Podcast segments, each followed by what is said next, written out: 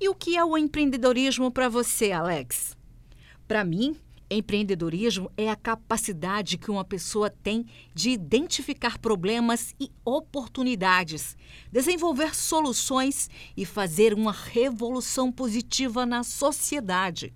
O empreendedorismo no Brasil é a chave para que as empresas possam sair da crise econômica. Já viu aquelas pessoas que conseguem transformar crises em oportunidades e que se e que influenciam outros com suas ideias? Esses são os empreendedores.